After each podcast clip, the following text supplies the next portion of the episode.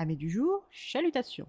Pour les petits nouveaux, moi c'est Sekhmet et je vous souhaite la bienvenue dans mon podcast littéraire. Dans mon émission, je vais tenter trois fois par semaine de vous donner envie de découvrir des livres de tout poil, récents et moins récents. Alors, si ça vous tente, c'est par ici la suite.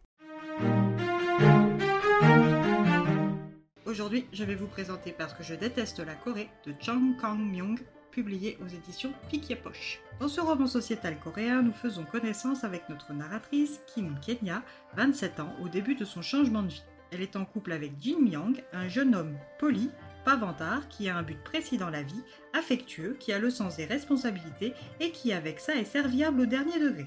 Ils sont ensemble depuis le début de ses études universitaires qu'elle a suivies à l'université de Yongjik pour ensuite travailler dans la banque d'affaires W au service de veille des cartes de crédit. Ce service avait pour mission d'accepter ou non certaines transactions élevées de leurs clients fortunés ayant souscrit à la carte zéro limite qui du coup n'en avait que le nom. Son petit ami, quant à lui, après son service militaire obligatoire, a poursuivi ses études pour devenir journaliste. Issu d'une famille modeste, fille d'un concierge d'immeuble de bureau, sœur cadette de Iena, employée dans un Starbucks, et sœur aînée de Yena, gameuse, elle sait que ses perspectives d'avenir en Corée du Sud sont minces. Pour nous donner une représentation de son ressenti, elle se compare à cette gazelle africaine, la gazelle de Thomson, qui est souvent pris pour cible par les lions dans la savane. Et pour Kenya, cette vie de lutte acharnée pour survivre n'est pas son idéal de vie. Quand elle est face à elle-même et à ce constat, elle décide d'immigrer en Australie dans le but d'obtenir la nationalité. Pour réaliser son projet de vie, elle travaille dur pendant deux ans et met l'argent nécessaire à l'inscription dans l'université de Canberra de côté, soit 20 000 wang. Une fois prête, elle embarque pour l'Australie, laissant sa famille, ses amis, Mi Yang, Eun Yi, Kyung Young, ainsi que son petit ami derrière elle. Délestée de ce poids, elle embarque dans son avion avec son énorme sac en toile et sa malle de voyage. Arrivée en Australie, elle est accueillie par le couple du centre d'aide aux étudiants coréens de Sydney, à qui elle avait fait appel avant son arrivée.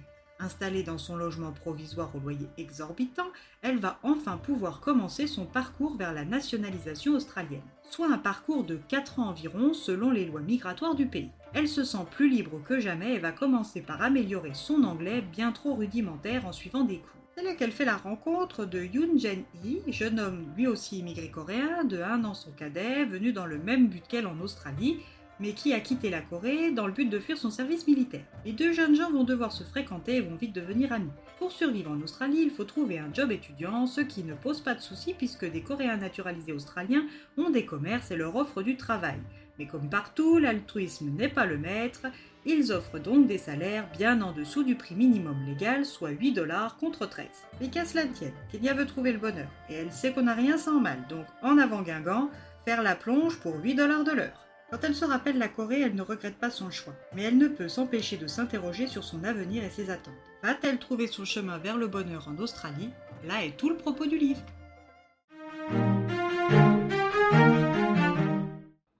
Dans ce court roman, nous rencontrons une autre vision de la Corée du Sud, un pays attractif, compétitif, qui évolue vite et qui fait rêver de nombreux étrangers dont je fais partie, mais la réalité de Kenya est différente de l'image d'épinal des tours opérateurs. Pour elle, la Corée s'aime d'abord elle et chérit uniquement les membres de la société qui lui font honneur et colle une étiquette infamante sur ceux qui ternissent son image. Elle explique ça aussi par la traduction d'une phrase de l'hymne national coréen Ce que le ciel protège, ce n'est pas moi, mais la Corée. Et c'est cette mentalité qui lui a fait détester son pays au point de le quitter et de vouloir changer de nationalité. Dans ce texte, elle nous pose une série de questions qui ont le mérite de nous faire réfléchir. A-t-on le droit de détester son pays natal? Peut-on le dire haut et fort Est-ce si terrible que ça? Qu'est-ce qui définit l'appartenance à un pays? Vos attentes personnelles sont-elles moins importantes ou plus que votre nationalité? Un roman qui ne se lâche pas une fois débuté, un véritable page-turner comme on le dit maintenant. Et eh bien voilà, j'en ai fini pour aujourd'hui. J'espère que cet épisode vous aura plu et vous aura donné des nouvelles idées de lecture.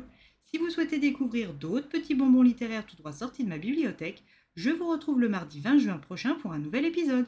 Et si d'ici là je vous manque de trop, n'hésitez pas à me rejoindre sur mon compte Instagram, les lectures de Sekhmet. Sur ce, chalut les amis et à la prochaine!